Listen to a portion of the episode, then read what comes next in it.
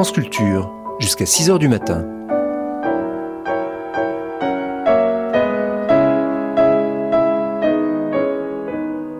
France Culture la nuit, une mémoire radiophonique. Après des études de philosophie et de théâtre à l'Université hébraïque de Jérusalem, David Grossman a travaillé pour la radio. Dans son premier livre, Le vent jaune, il décrit les souffrances imposées aux Palestiniens par l'occupation de l'armée israélienne. Cet ouvrage lui vaudra l'accusation de trahison par le premier ministre de l'époque, Yitzhak Shamir. Combattant de la paix, il avait, juste deux jours avant que son fils de vingt ans ne soit tué au Liban dans la guerre, lancé avec quelques autres écrivains israéliens en 2006 un appel au gouvernement pour qu'il accepte un cessez-le-feu afin d'aboutir à une solution négociée. Ils y expliquaient que la poursuite des actions militaires était dangereuse et contre-productive.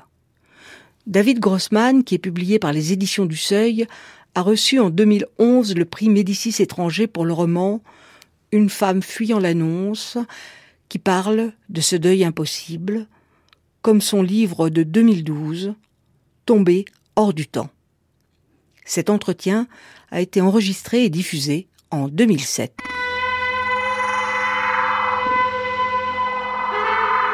Mémoire israélienne, mémoire palestinienne, Marc Kravitz, Gilles Mardi-Rossi. Aujourd'hui, à la rencontre de David Grossman. on the road of the Nobel Peace Prize. This is the road which we have Thank you. started Throughout the Middle beginning East, together there is a great yearning and to uh, what we quiet have done Europe. is very important historical.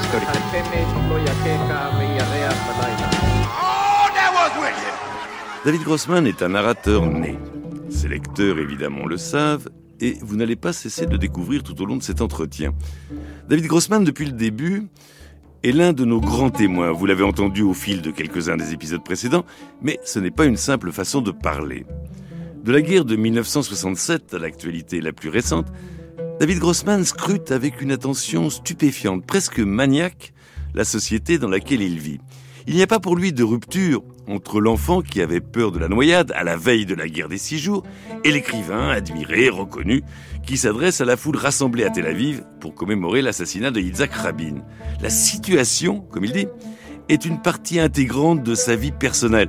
Et c'était aussi le sens de notre rencontre, donner à entendre ces 30 années d'histoire à travers une voix unique, non pas univoque, mais exceptionnelle. Pour la petite histoire, cette rencontre eut lieu dans la cafétéria d'un hôtel de Jérusalem, dont vous entendrez parfois les bruits parasites, mais cela aussi fait partie de la vie. Revenons à l'histoire. La guerre de 1967 est donc terminée. À l'angoisse des débuts succède la joie de la victoire jusqu'à l'ivresse. David Grossman. Il y avait un sentiment profond de peur.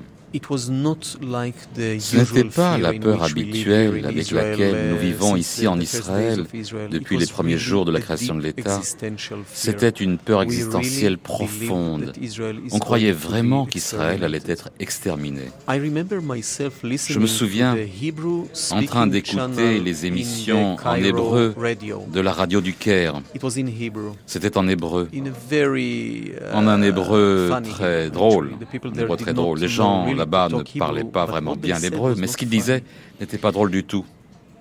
Je me souviens en train d'écouter, en fait écouter en secret parce que mes parents m'avaient interdit de l'écouter. Et j'ai entendu le speaker promettre qu'en quelques jours, toutes les armées arabes allaient occuper Israël, allaient conquérir Israël, occuper toutes nos villes, toutes nos maisons, violer nos mères et nos sœurs, et simplement nous rejeter à la mer. Et moi, j'écoutais ça et j'étais terrorisé. J'avais une raison très pratique pour ça, je ne savais pas nager. Franchement, vraiment, hein, je ne savais pas. J'étais un gosse de Jérusalem et les enfants de Jérusalem ne savent pas bien nager. C'est vraiment un fait très honteux, mais c'était un fait. Je me suis amélioré avec le temps, mais à l'époque, je l'ai pris vraiment très au pied de la lettre, très sérieusement. Et soudain, il y a eu un flot de joie, de bonheur n'est pas une joie habituelle, non. Il y avait un sentiment qu'on avait été sauvé, qu'il y avait une sentence de mort sur nos têtes et qu'on avait été sauvé de façon miraculeuse. On ne pouvait même pas comprendre comment ça s'est produit. Et là, rapidement, en six jours, Israël a doublé sa taille. En fait, il l'a multiplié par cinq.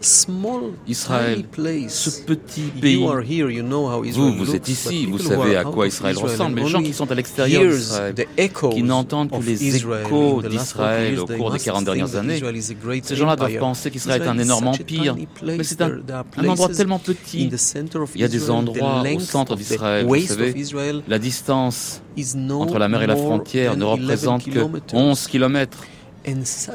Et soudain, venant de ce tout petit corps, et se transformer en géant, venant d'un peuple dont la philosophie tout au, long de l'histoire était d'un peuple soumis, de gens qui dépendaient toujours de la bonne volonté des autres, qui étaient toujours les victimes.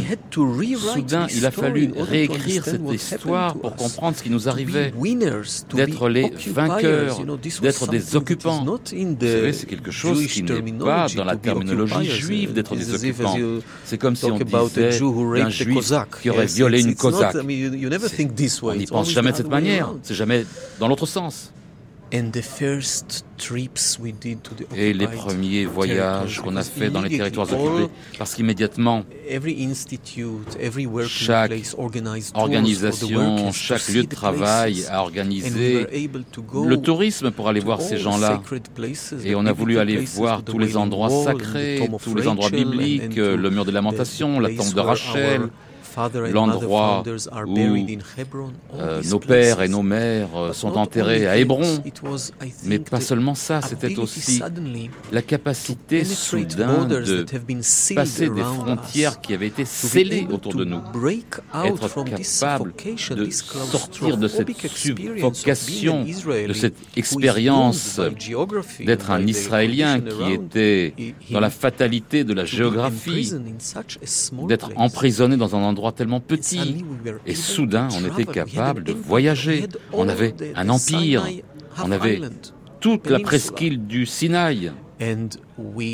Et nous étions des occupants. C'était quelque chose dont on n'a jamais eu l'expérience. On était capable de marcher au milieu des Palestiniens et ils devaient nous obéir. Ils étaient inférieurs. Nous étions les vainqueurs. Et je dois vous dire, le sentiment, le sentiment très primaire, c'était celui d'une ivresse, ivresse à la fois par la joie d'avoir été sauvé et par cette nouvelle puissance. Et quelle puissance quel sentiment c'était d'avoir un tel pouvoir, d'avoir une telle force aérienne. Nous, les Juifs, venant de la Shoah, venant de notre histoire tragique, de voir ce que nous étions capables de créer après 19 ans d'indépendance seulement. C'était vraiment une source non seulement de fierté, pas simplement de la fierté simple, mais c'était un signe divin que nous étions sur la bonne voie, que nous avions raison. Je vous parle de mes sentiments d'enfant de 13 ans, mais des gens qui étaient beaucoup plus âgés que moi, ils ont vraiment considéré cela comme un signe divin pour continuer, pour utiliser cette conquête militaire, de vraiment croire que nous étions le peuple choisi et vraiment de faire des choses ici qui sont interdites même par nos propres valeurs juridiques.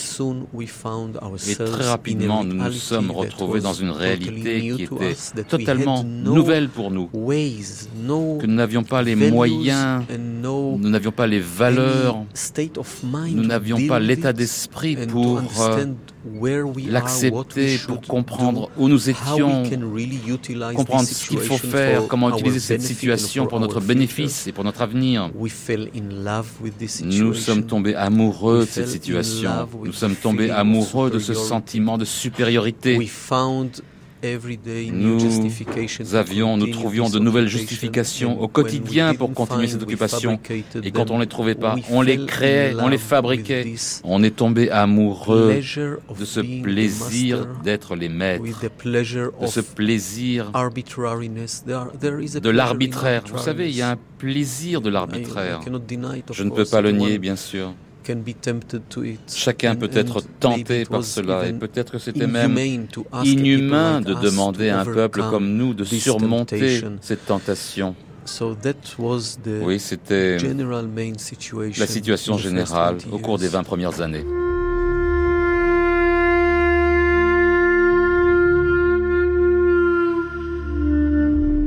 Dès cette époque, David Grossman, qui présente alors les nouvelles à la radio israélienne, commence des va-et-vient entre Jérusalem, où il habite, et les territoires occupés qui commencent pratiquement de l'autre côté de sa rue. Il prend des notes, il veut comprendre, pas seulement ce qui se passe chez l'autre, l'occupé, mais aussi ce qui arrive à l'occupant, ce qui lui arrive à lui, alors qu'il se trouve confronté à une situation inédite, inouïe même, pour les valeurs juives dont il se réclame. Ça signifie que je me suis formé de façon très efficace. à ne pas voir, à ne pas regarder, à ne pas penser, à ne pas penser à ce que l'on faisait. C'est très simple, c'est très compréhensible. L'autre manière de faire est moins compréhensible, mais ça c'est très naturel. Personne ne veut qu'on lui rappelle à quel point il est mauvais, à quel point il est cruel à quel point il se comporte de façon arbitraire. Personne ne veut qu'on lui montre cette image dans le miroir. Uh, Et c'était très facile à l'époque. Je parle des années jusqu'à la première intifada. C'était très facile. C'était très facile de ne pas savoir. Parce que la façon dont les Palestiniens collaboraient avec notre occupation de façon très étrange. uh, et pas très respectable même. Vous savez, il y avait un sentiment pour la plupart des Israéliens que les Israéliens pouvaient continuer avec cette occupation comme si on gérait une entreprise? Pourquoi réfléchir? Pourquoi penser à rendre ces territoires et se retrouver dans ce tout petit territoire qui est tellement terrorisant, qui peut tellement être détruit facilement. Et je me souviens, c'était en 81. Je me souviens, je vivais à Talpiot. C'est dans la partie sud de Jérusalem, à une demi-heure du camp de réfugiés de Dehaïche. Et j'étais dans un bus, dans un bus israélien, et soudain j'ai vu à côté de nous, vous savez, euh, au feu rouge, il y avait un bus palestinien. Dans notre bus, il y avait une vingtaine de passagers. Chez eux, il y en avait 120. Soudain, je me suis vu en train de regarder les gens dans ce bus. Et ils avaient l'air défaits. Ils avaient l'air catastrophés, probablement pour des tas de raisons personnelles, mais il y avait autour d'eux un air de, une aura de défaite, de tellement détruit, de cassé. Et je les ai regardés. et ça m'a pénétré que c'était ma responsabilité en tant qu'Israélien, que j'étais responsable de leur situation insupportable, que nous continuions d'avoir cette occupation depuis 14-15 ans à l'époque. Et si j'y pense, peut-être qu'il n'y a pas véritablement de raison logique pour continuer cette occupation. Alors pourquoi nous la continuons? Quelle est la raison qui la sous-tend, cette occupation? Comment se fait-il que les mécanismes de cette occupation sont tellement efficaces que la question ne se soit pas vraiment posée de façon sérieuse avant ce moment-là une sorte de choc. Vous savez, parfois on a besoin d'un choc pour changer les choses. Et c'est alors que j'ai commencé à écrire Le sourire de l'agneau, qui a été publié un an et demi plus tard. C'était mon premier roman, oui, mais c'était le premier roman israélien écrit sur l'occupation. uh, Et il y a eu une réaction très très forte. Je pense que c'est ce que les écrivains devraient faire.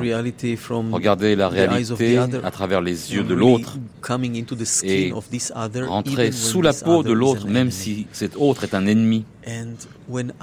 Et quand j'ai fait ça, quand j'ai écrit, j'ai décrit l'esprit palestinien avec des lettres hébraïques, ça a permis à certains Israéliens de s'ouvrir à cette réalité. Soudain, c'était pas tellement loin. Et ce qui m'intéressait, ce qui m'a amené à écrire, c'était la tentative de comprendre comment cela peut-il se faire qu'un peuple aussi moral que nous, hein, le peuple juif, et je me considérais vraiment comme faisant partie d'un peuple moral. Je suis très critique de ce qui se passe ici, mais quand je compare ce qui se passe ici avec d'autres parties du monde, où la guerre est lancée depuis très longtemps, où les guerres sont lancées depuis longtemps, j'insiste sur le fait que nous sommes un peuple moral. Je, je, voulais comprendre comment cela pouvait-il se faire qu'un peuple aussi moral que nous se permette de collaborer avec une telle déformation morale. Comment nous créons des justifications à toutes les choses horribles que nous faisons Et quelle est cette force de cette sublimation? Comment quelqu'un en vient à ne pas voir toute une réalité et est capable de fonctionner même très bien dans cette déformation sans sentir de souffrance? Quels sont les mécanismes qui nous permettent, mécanismes linguistiques, politiques, moraux, mentaux, ces mécanismes qui nous permettent de fonctionner de façon si brillante dans cet environnement, dans cette situation tellement déformée.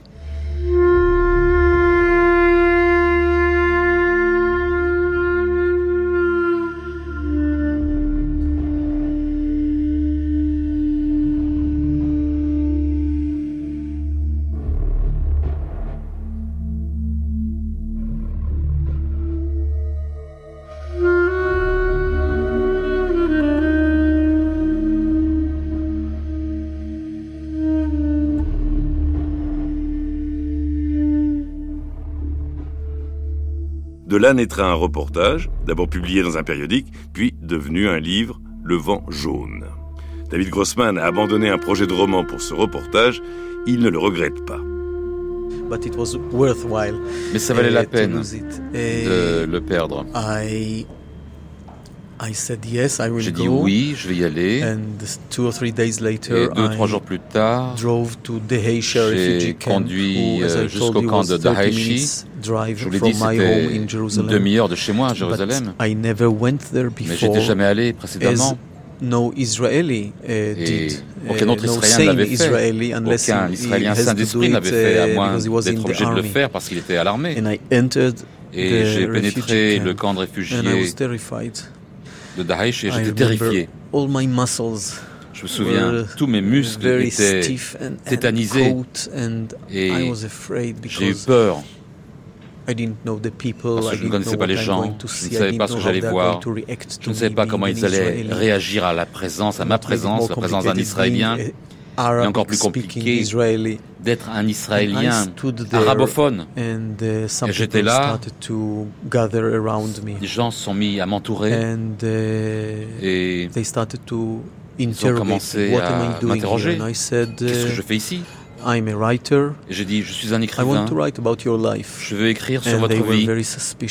Ils étaient vraiment très étonné. Mais pourquoi Qu'est-ce qu'il qu y a de caché? Qu'est-ce qui va sortir de vous? Parce que jusqu'à présent, lorsqu'un Israélien venait dans ce camp, c'était soit un soldat, ou quelqu'un qui venait pour confisquer des terres, ou quelqu'un qui voulait les utiliser d'une manière ou d'une autre. Non, je dis non, je veux simplement entendre votre histoire. J'étais là, sous, la, sous le soleil brûlant, pendant deux, trois heures, au centre du camp, où il y avait de plus en plus de gens qui se réunissaient autour de moi, qui m'entouraient des centaines de gens.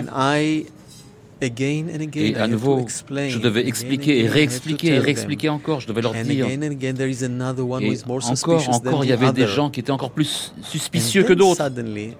Et là, soudain, et c'est quelque chose que je n'oublierai jamais, une petite dame très vieille, je crois qu'elle avait 75 ans, elle a fendu cette foule d'hommes. Elle m'a attrapé par la main. Elle a dit, viens avec moi. Et elle m'a attrapé. Elle n'a pas jeté un regard à tous ces hommes. Elle m'a pris par la main. Elle m'a amené vers sa petite hutte dans le camp.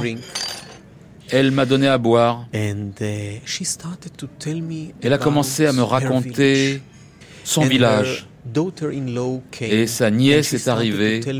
Elle a commencé à me raconter ses rêves sur euh, le village de ses parents. Je crois qu'elle était déjà née dans le camp.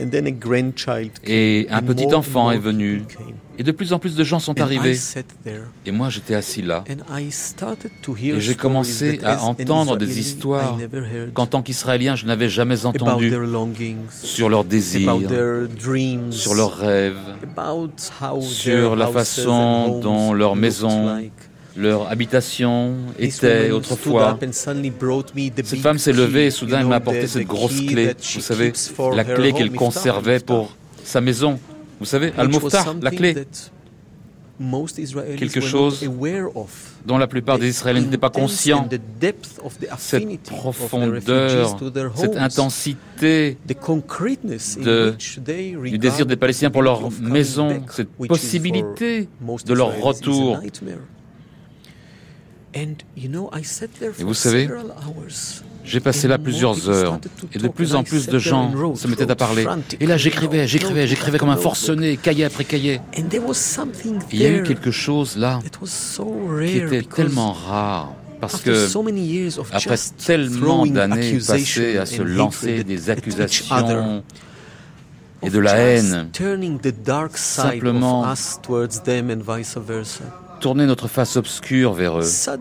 Et réciproquement, soudain, une autre dimension s'est révélée à la surface. Et soudain, il y avait des gens, des êtres humains simplement, eux et moi. Parce que moi aussi, je leur ai demandé leur permission de raconter ce que moi je voyais, ce à quoi je rêvais, ce dont j'avais peur. Je voudrais raconter de ma famille qui venait de Pologne. Je me souviens que cette vieille femme me rappelait ma grand-mère. Il y avait quelque chose dans la forme des rides de son visage qui me rappelait exactement ma grand-mère. Je l'ai écrit dans le vent jaune, dans la première page, je crois, du roman, qui a vraiment provoqué un clash, un choc dans ma famille. Pas seulement contre moi, mais il y avait tellement d'Israéliens qui étaient choqués. Comment oses-tu comparer cette vieille arabe à ta grand-mère? Comme s'ils appartenaient à deux espèces différentes. J'ai pensé, non, non, j'ai vraiment vu leur souffrance et le temps et l'exil, parce que ma grand-mère aussi était une réfugiée. On a dû fuir la Pologne après avoir été poursuivis, pourchassés par les Polonais. comment ces atrocités ont gravé leurs lettres sur sa peau. Et la misère est la même. Je ne veux pas comparer, je veux pas comparer nos tragédies en tant que juifs à leurs tragédies en tant que palestiniens. Les tragédies sont incomparables. Vous savez, je crois que c'est une erreur de comparer des histoires. Chaque histoire est une expérience globale, une souffrance pour ceux qui ont dû l'endurer. Je suis resté là, je ne sais pas combien d'heures. Et je me souviens, je suis retourné à Jérusalem après cela. Et je me suis senti comme si j'avais vraiment subi une opération de la cataracte, quelqu'un qui m'arrachait, qui me pelait la cataracte des yeux et j'ai commencé à voir les choses différemment. J'ai vu la profondeur de leur malheur. et comment le désespoir brisait leurs âmes. et comment quelle était leur rage. Il faut que je vous le raconte. Je suis parti de Dahaïcha, je suis allé au centre de Jérusalem, à la rue Ben Yehuda, au cœur de Jérusalem. Et j'ai marché là, parmi mes compatriotes. israélien. And it was Jerusalem. Et bon, c'était Jérusalem. It was before the Intifada. C'était avant l'intifada. C'était très serein. On voyait rarement un soldat là-bas. À l'époque, pas comme aujourd'hui. And it was an Et evening hour, and c'était euh, le soir. Les gens étaient très agréables, se parlaient les uns aux autres. Ils étaient tellement désarmés dans tous les sens du terme. Et soudain, J'ai senti comme si je pénétrais la chambre de mes enfants, qui étaient très petits à l'époque, au moment où ils dormaient. Vous savez comment dorment les enfants, sur le dos, ouverts au monde, avec les mains ouvertes, sans se douter de la dangerosité du monde. Et j'ai pensé hour or 40 minutes from this À une demi-heure, 40 minutes de cette rue, il y a comme une bombe à retardement de malheur et de rage qui va exploser. C'est inévitable. On ne peut pas vraiment emprisonner ce malheur. On ne peut pas priver les gens de leur humanité pendant tellement longtemps et penser qu'ils ne vont pas exploser.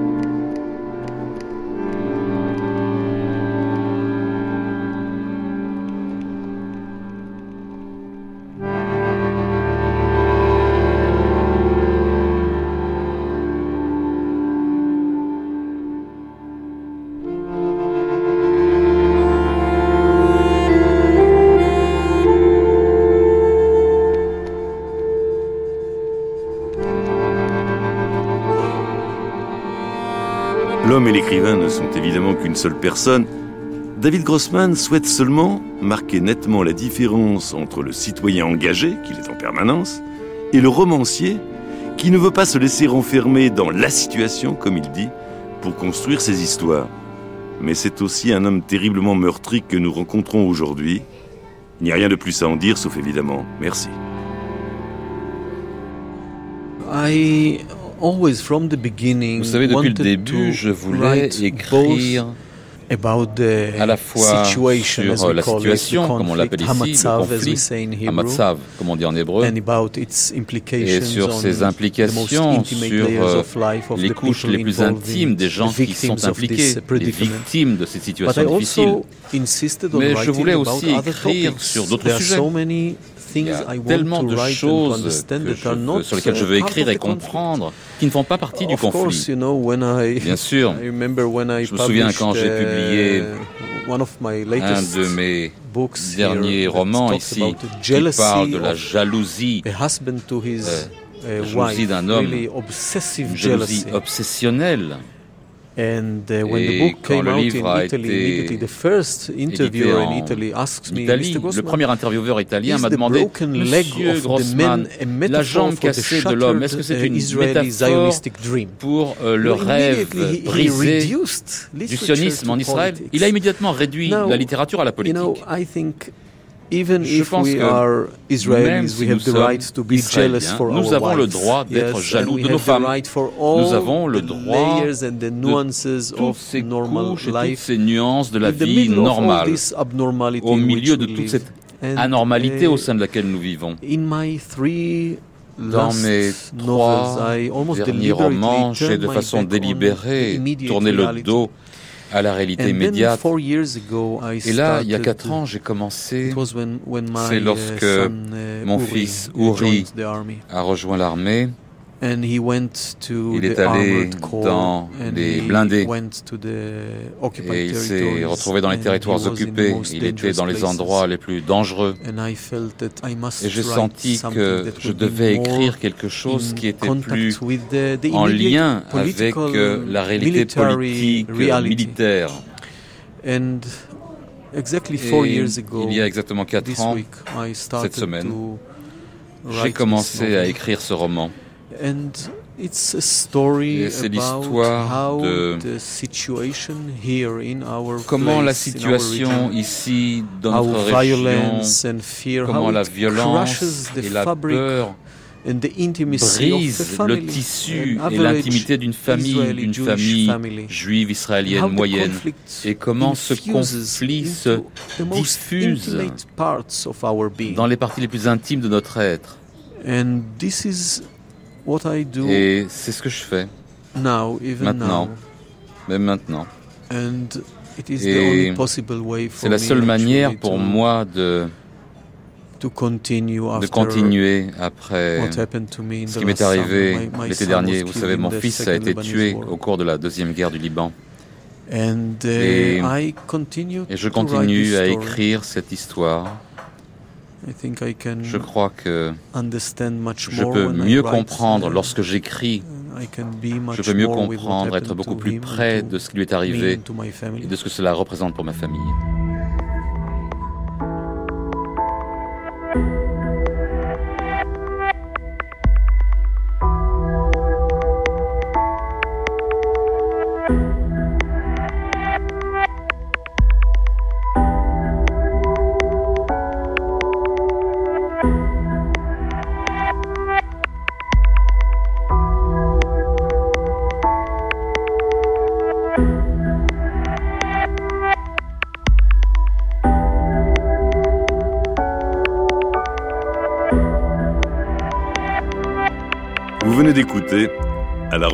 De David Grossman.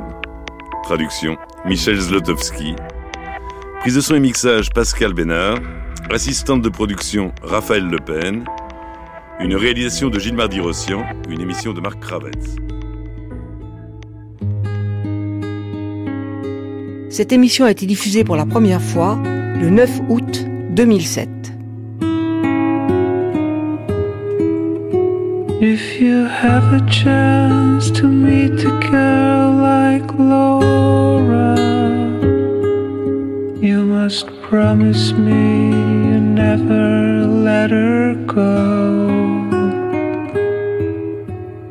Every day you have to tell her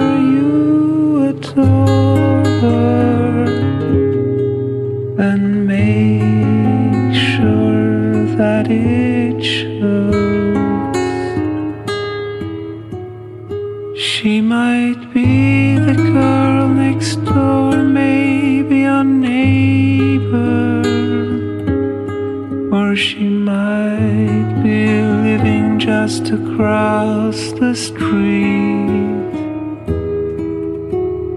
Quite naive, perhaps, it's just one thing about her, but still she's so unique with her newspaper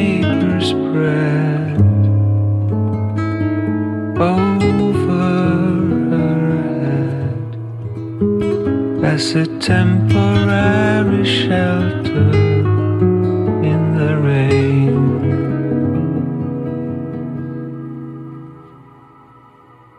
I was looking by chance through her open window, and I saw her seated silent in her chair.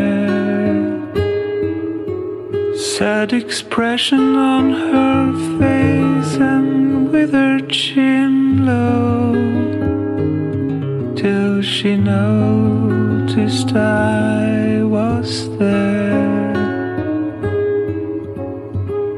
Laura came by on her way to an audition. Said she had some real important words to share. Little things that makes